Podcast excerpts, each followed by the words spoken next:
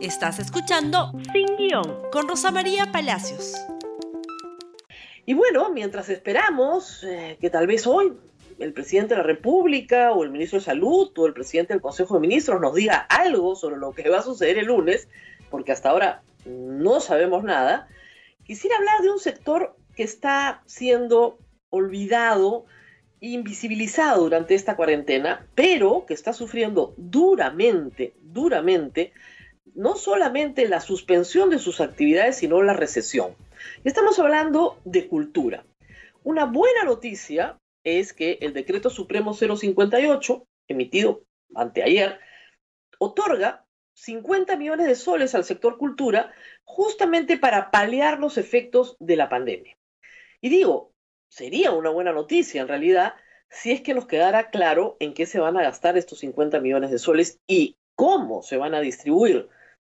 Cultura es un sector inmenso que agrupa muchas actividades, algunas estrechamente vinculadas al turismo, otras a una manifestación eh, cultural propia, otras a otras actividades. Hay música, hay pintura, hay museos, hay em, arqueología, hay patrimonio, hay artesanía, hay teatro, en fin, las manifestaciones culturales más diversas hoy se encuentran en una fase crítica. En primer lugar, porque les prohíben manifestarse.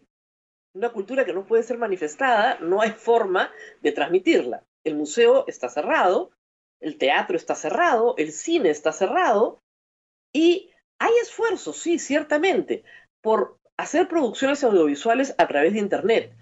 Pero estas llegan en la mayoría de los casos de manera gratuita a los usuarios y no permiten financiar, ¿no es cierto?, el esfuerzo enorme que significa su producción. El eh, decreto supremo habla de adquisiciones de contenidos culturales.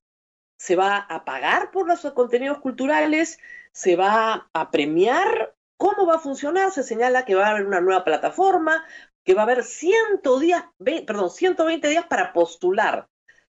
Hoy en la mañana hablaba con el presidente de la Asociación de Museos del Cercado de Lima, que agrupa 38 museos. Le dan empleo a más de mil personas. Estos museos, ¿no es cierto?, los que son privados, han tenido que entrar a suspensión perfecta de labores porque no tienen cómo pagar ni siquiera el agua y la luz. No tienen para pagar la electricidad, porque viven de la taquilla, de la boletería. No reciben ningún subsidio del Estado. Los museos estatales sí tienen una planilla pagada por el Estado, pero los no estatales están no solo cerrados, sino con personal suspendido. Esto tiene un costo enorme, ¿por qué? Porque las colecciones no se conservan, el patrimonio, los edificios no se mantienen. Y si esto va a durar todo el año, va a tener un impacto cada vez peor. Lo que están pidiendo algunas actividades culturales son soluciones más concretas. Por ejemplo, reabrir, pero con reglas diferentes. Por ejemplo, un museo puede tener un aforo limitado, hay museos muy amplios, puede tener grupos pequeños de dos o tres personas, siempre que sean un grupo familiar, o cinco personas, en cuanto un solo guía los pueda atender, con la distancia de vida entre ellos, con la capacidad de desplazarse a través del museo, guardando la distancia de otros grupos y con un aforo limitado, pero por lo menos abrir para que para que con la poca taquilla que se recaude, por lo menos se pueda pagar la planilla y los gastos generales. Otras actividades como el teatro, por ejemplo, al igual que otras manifestaciones espirituales como las de la fe, podrían abrir siempre y cuando se mantenga una distancia en las personas que están sentadas. Por ejemplo, por fila se coloca un asiento vacío por medio. En otros países se está haciendo eso con el cine y está funcionando. En las iglesias se podría hacer lo mismo más adelante. Pero repitiendo el tema estrictamente cultural, refiriéndonos estrictamente al tema cultural, hay formas de abrir algunas actividades que hoy no pueden ser manifestadas. Podría abrirse un teatro grande siempre y cuando no se llene íntegramente, sino una sección del teatro. Esto permitiría a los artistas volver. La mayoría de ellos no quiere que el Estado le dé un bono, que como hemos visto, llega a muy pocos. Lo que quiere la mayoría es trabajar, como todos los peruanos, no un subsidio. Piden una mesa de discusión con la ministra de Cultura, Sonia Guillén. Y hasta el momento, las comunicaciones remitidas por el ministerio son muy vagas. Les dicen que hagan cosas virtuales, pero ¿quién va a pagar por ver algo virtual? Les da presencia, sí, y es bueno, pero necesitan un ámbito de discusión mucho más amplia.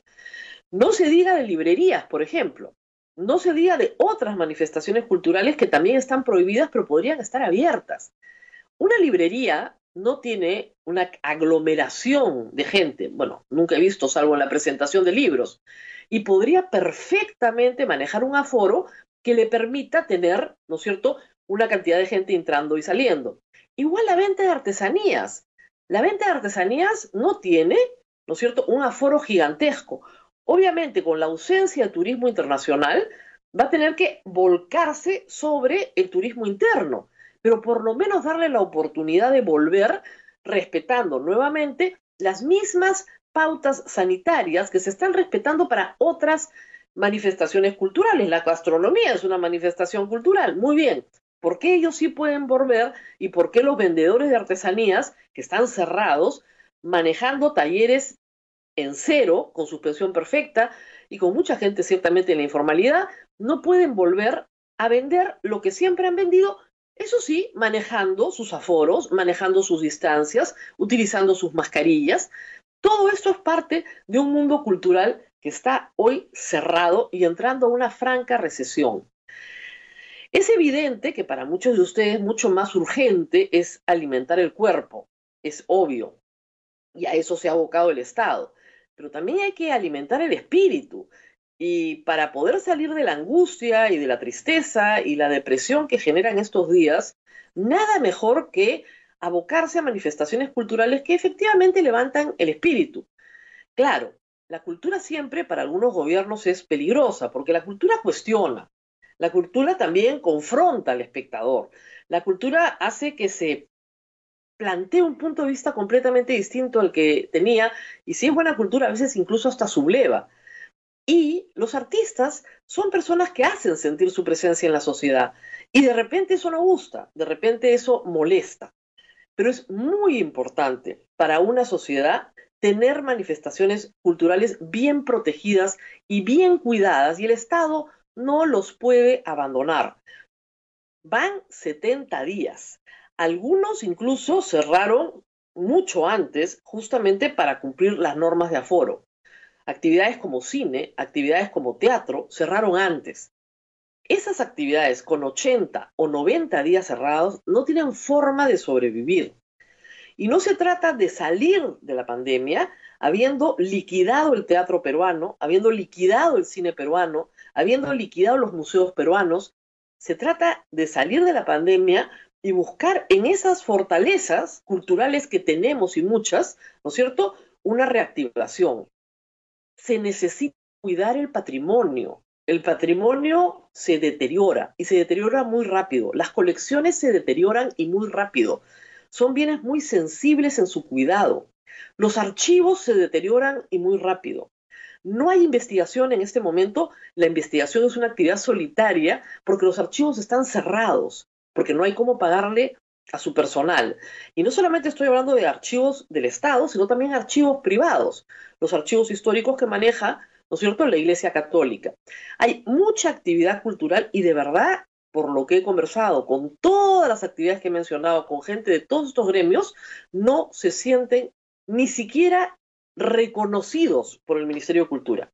Y les preocupa que estos 50 millones de soles no se gasten adecuadamente teniendo en consideración algunas contrataciones que han aparecido en la opinión pública, que son francamente cuestionables, de asesorías que parecen no ser lo más oportuno justamente en momentos críticos, donde tenemos artistas que ya se comieron sus ahorros y que no salen en el bono, en el bono que ciertamente ayer se cayó la página web y parece ser que mañana la van a reinstaurar, que no están recibiendo ningún subsidio, ninguna ayuda y no tienen que comer y quieren trabajar, pueden trabajar, pero necesitan una respuesta diferente, creativa, imaginativa, tienen ideas, tienen propuestas y necesitan ser urgentemente escuchados. Muy bien, eso es lo que quería contarles sobre cultura, porque no quería que esto pasara por alto en tiempos difíciles donde a veces nos olvidamos de algunas actividades. Y también añadir brevemente que la libertad de culto es una libertad en, el, eh, en la Constitución y que también las iglesias, todas ellas, tienen propuestas, propuestas de cómo manejar la emergencia sanitaria, con aforos distintos, con colocación de bancas diferentes y que necesitan también una respuesta del Estado para seguir manteniendo el culto que han tenido antes en otras condiciones, pero que necesitan una respuesta. Para los católicos, hace tres meses no hay sacramentos. Probablemente el gobierno es laico y no tiene por qué saberlo, pero sí algunas personas están preocupadas por esta necesidad espiritual que no está siendo atendida y que no tiene todavía un horizonte, aunque sea lejano, para saber qué va a pasar con esa actividad. Gracias por escuchar Sin Guión con Rosa María Palacios. Suscríbete para que disfrutes más contenidos.